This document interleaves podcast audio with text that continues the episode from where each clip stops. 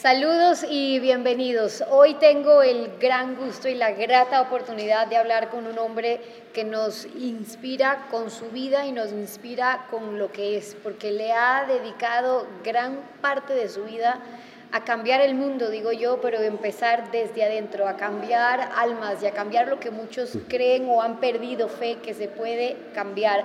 Lo conocen de cariño como papá Jaime, Jaime Jaramillo, es colombiano y en sus manos está el haber podido transformar la vida de casi 80 mil niños que han vivido en las calles, que han vivido en las alcantarillas, porque en eso se basó gran parte de su proyecto, tal como lo escuchan. Y hoy viaja por el mundo compartiendo un mensaje, un mensaje de paz y una filosofía de vida que vale la pena que la conozcan.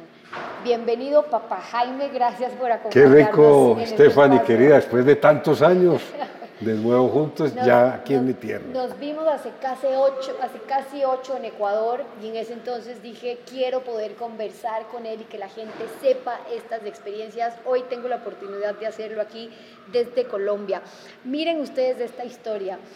Todo comenzó en el año 73, el día, Jaime, en que ves tú a una niña que sale corriendo para coger una caja de muñecas que se había caído de un vehículo y le atropella un camión. Tú ves esta escena y además ves una caja vacía. Vacía, no había nada. Eso fue lo que más me impactó. Cuando yo vi esa caja vacía entendí cuál era la misión mía en este mundo. Ayudar a esos niños y niñas de la calle. Y fue así como empecé, llevando comida, ropa, regalos.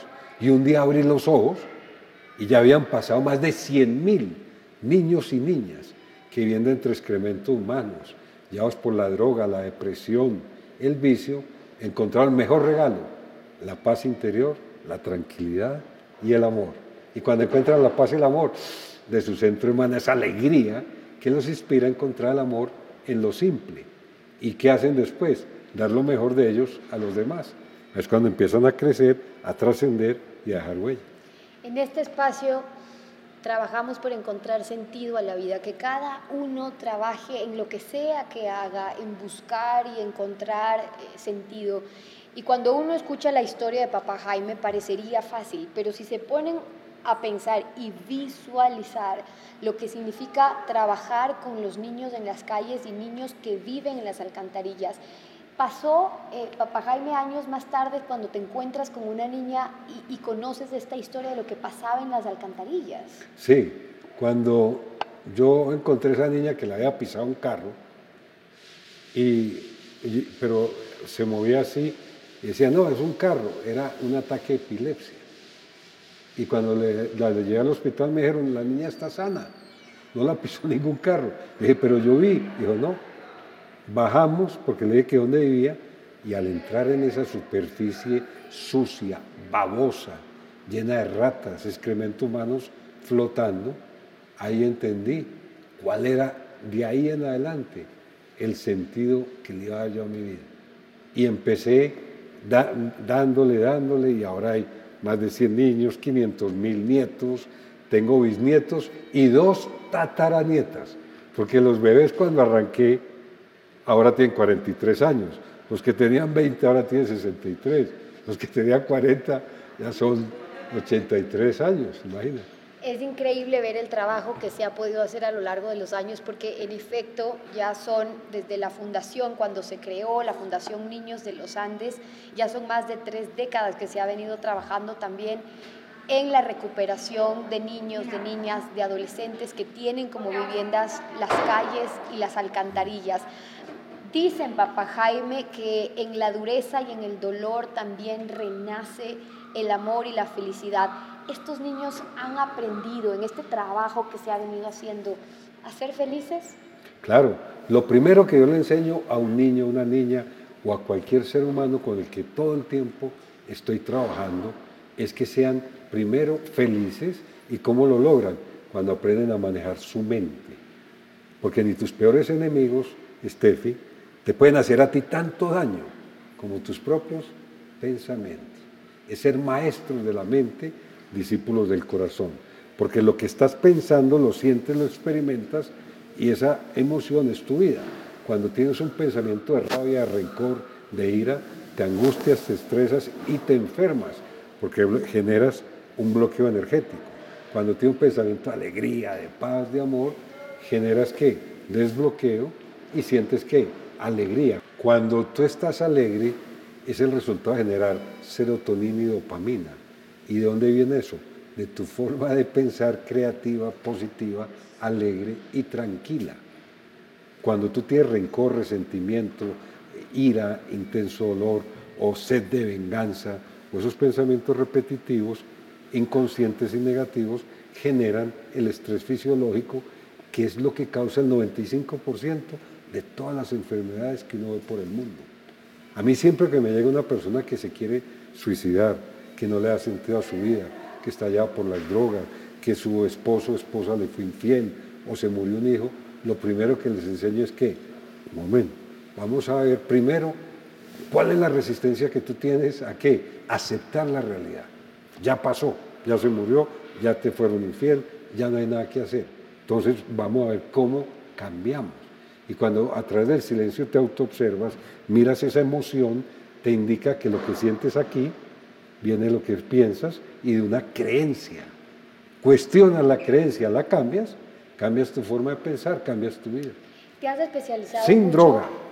¿Te has especializado mucho en el tema de, los casos de suicidio. Y hago esta referencia porque, claro, conociendo la historia de, de, las personas en las calles, las que viven en las alcantarillas, no es difícil imaginarse que lo que probablemente te decían es, no quiero vivir o no tengo una razón para vivir. Exactamente. Y cuando, y todo el mundo le pasa, porque nosotros vivimos como si no nos fuéramos a morir, morimos como si no hubiésemos vivido.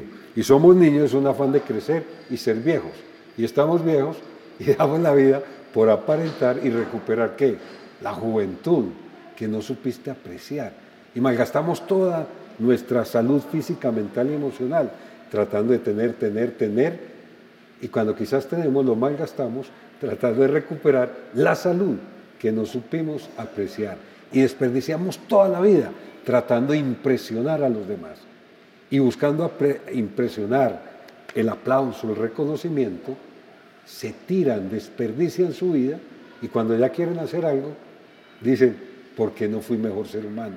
¿Por qué no fui mejor padre, mejor madre, mejor hijo, mejor hija? ¿Por qué no vencí mis miedos?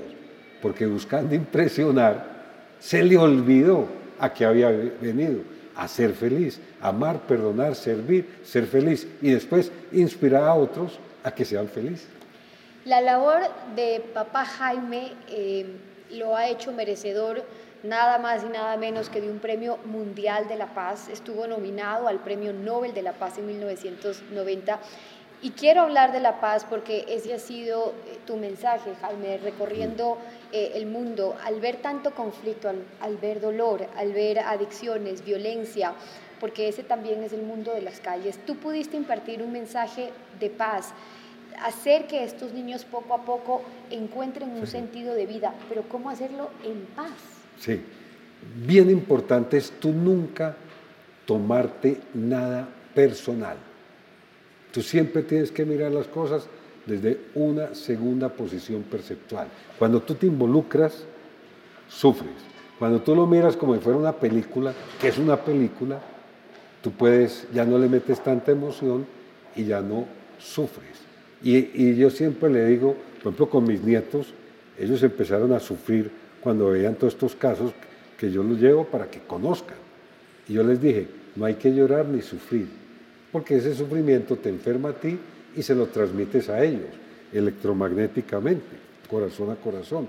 Le dije, si puedes arreglarlo, darles amor, comparte, eh, estás, estás con ellos. Si no, suéltalo, tú no lo puedes cambiar.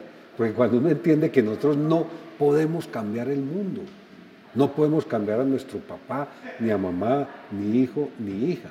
¿Qué puedo cambiar yo? La forma de ver el mundo. Y cuando tú cambias la forma de mirar las cosas, instantáneamente las cosas cambian su forma y tú ves los resultados. Pero si siempre eliges, decides y actúas, Steffi, de la misma manera, y estás esperando tontamente que un golpe de suerte te saque del hueco o de la crisis es, actuar sin conciencia. Hay que cambiar qué? La forma de pensar. Elige diferente, actúa diferente, el resultado es sorprendentemente diferente. Lo que viven esos niños en las calles, eh, lo que le has enseñado es algo que evidentemente se puede aplicar a quienes no están presos en esas alcantarillas, sino presos afuera, viviendo como si estuvieran en esas alcantarillas o en condiciones similares metafóricamente, pero lograr que se liberen, lograr perder el miedo, ¿cómo, cómo tú lograste que esos niños logren perder el miedo? Sí, porque es que lo primero que hay que hacer con el miedo, porque es identificar de dónde viene y enfrentarlo y cuando lo enfrentas, el miedo que es cobarde desaparece. ¿Qué hace el miedo? El miedo nubla el entendimiento, bloquea la razón. Una persona con miedo dice y hace cosas que nunca quiso ni decir ni hacer. Cuando tú enfrentas el miedo, lo identificas de dónde viene, cómo es, quién te lo metió acá y vas hacia él, el miedo que es cobarde desaparece. Dices tú que cuando el ser humano llega o aprende a vivir la vida tal como la recibe, tal como le llega, con serenidad, con alegría, encuentre la verdadera felicidad. Ahora, no pensarlo mediocremente en el sentido esto es lo que tengo y sobre esto no hago nada, pero la aceptación. Es uno, es dejar que las cosas fluyan amorosamente. Es decir, aceptar, entender y comprender que tú no puedes ciertas situaciones que están en el exterior cambiarlas, pero sí puedes cambiar la forma de reaccionar o de actuar ante esas circunstancias. Entonces, ¿qué es la paz interior? Es el resultado de la autoobservación de mis emociones y cuando yo conecto mente con corazón, encuentro qué? Tranquilidad. Pero nos han programado a qué? A, a ir corriendo sin sentido, buscando impresionar, buscando tener, buscando ostentar y eso nunca te da felicidad, porque cuando tú depositas tu felicidad en el exterior, ya la perdiste, ya no depende de ti, depende de esa persona o esa cosa. Y si esa persona es infiel, te maltrata, critica, abandona o muere, eliges sufrir, o cuando pierdes tu fuente de placer material, porque nos han programado que amar es sufrir, que amar es depender, que amar es sacrificarte y dejar de ser lo que eres por complacer a quien ni siquiera es feliz. Y cuando tú te sacrificas y dejas de ser lo que eres por complacer a otros, ¿qué encuentras? Frustración y en qué termina? Una gran depresión. Así es la vida. Este libro de Papá Jaime, Volver a lo Básico, habrán notado ustedes eh, a través de todas mis, plataformas y en redes que siempre pongo hashtag Volver a lo Básico. Creo que es tan importante volver a lo, a lo básico, pero quiero hablar de tu volver a lo básico, porque si le dedicas un libro entero a hablar de por qué es importante que volvamos a, a lo básico, ¿en qué? Es volver a lo elemental, a lo simple, a manejar tu mente, tus emociones, a perdonar que no es olvidar, es recordar sin dolor, sin rencor, a que no importa lo que la gente diga de ti, sino lo que tú te dices a ti misma, a que todo lo que te aferras, tarde que temprano, tienes que soltarlo, a entender que cuando tú sueñas y te concentras y te alineas en la frecuencia vibratoria de ese deseo, los sueños se hacen realidad y que cuando tú encuentras toda esa alegría, todos esos dones que tú tienes acá y los compartes con los demás, cuando das sin esperar recibir nada a cambio, encuentras el sentido a tu vida y vuelves a lo básico. La Madre Teresa de Calcuta que éramos tan buenos amigos desde que nos dieron el Premio Mundial de la Paz. Eh, ella me decía papamillo, porque no me podía decir papá Jaime Jaramillo. El poder es para servir, el amor es para compartirlo. ¿De qué sirve que rece, ore, medite si no hay acción, si no hay servicio incondicional a los demás? Cuando tú estás dando, es que vuelves a tu esencia divina, a lo básico, a lo elemental. ¿Y sabes cuál es la magia del servicio? Que nunca hablan de eso. Pero yo que me he metido tanto en la neurociencia, en la epigenética y en todo lo que es cerebral, mental y espiritual, eh, cuando tú estás dando, libera serotonina y la depresión empieza a desaparecer. Esa es la magia del servicio incondicional sin expectativa. Y al escucharlo ustedes a papá Jaime notarán cómo una vida entera se puede dedicar al servicio tenerlo tan cerca y saber que compartió momentos con la Madre Teresa de Calcuta, que recibieron un premio en conjunto, que deciden como vocación o forma de vida dar y entregar y al notar esos beneficios querer compartirlo con nosotros hay que preguntarlo para quienes nos están viendo ahora, papá Jaime, y dicen, a ver, ¿cómo? Él era geofísico, se dedicaba a otras cosas. Hay miles de personas que están diciendo, es que yo, quiero dar, hay, lugares donde yo siento que puedo aportarle más a la vida, a Dios, pero no encuentro el cómo, no encuentro el dónde o quizás eso no es para mí. Eso quizás porque es papá Jaime, pero, pero para mí es más difícil encontrar eso que sé que existe, pero no llego. Mira, yo encontré algo espectacular después de trabajar esos 45 años con el ser humano, en su máxima degradación, desde el más rico hasta, hasta el más pobre, desde el más criminal hasta el más sano. La magia de hacer actos de amor. Son 21 días. Tú entras a la página web papajaime.com, es gratis, no cuesta nada, y durante 21 días hay 21 videos de hacer actos de amor incondicionales por los demás. Un acto de amor es eh, no criticar, no juzgar, no juiciar, construir, apoyar, hacer realidad el sueño a alguien, dar lo mejor de ti. O sea, pero son 21 días diferentes. ¿Cuál es la magia de eso? Primero, rompe la rutina que mata el amor, mata la relación de pareja, mata la relación con tu entorno, con tu vida. Segundo, le das un sentido a tu vida nuevo, significado. Además de eso, empiezas a liberar serotonina. La depresión empieza a desaparecer. Cuando a mí me llega alguien con depresión, les enseño respiración, meditación para conectar mente con corazón, ejercicio físico diario, la magia de hacer actos de amor. Y con eso empieza un cambio gigantesco. Por eso cuando yo lo llevo a todos estos retiros de nueve días a Turquía, ahora en dos meses vamos a Turquía, ahora venimos de la India, Tailandia, eh, todos estos sitios, en esos días que hacemos, es un viaje de la mente al corazón, encontrar la energía vital, esa esencia divina que es el amor, que no lo toca nadie, ni nada. O sea, el amor es como el viento, no lo pueden destruir ni el agua lo moja, ni, ni la tierra lo tapa, está ahí. Y esa es la fuerza más poderosa, pero creemos que no la tenemos. Cuando la gente encuentra la fuerza que está acá, que es ese Dios que te habla, está ahí adentro.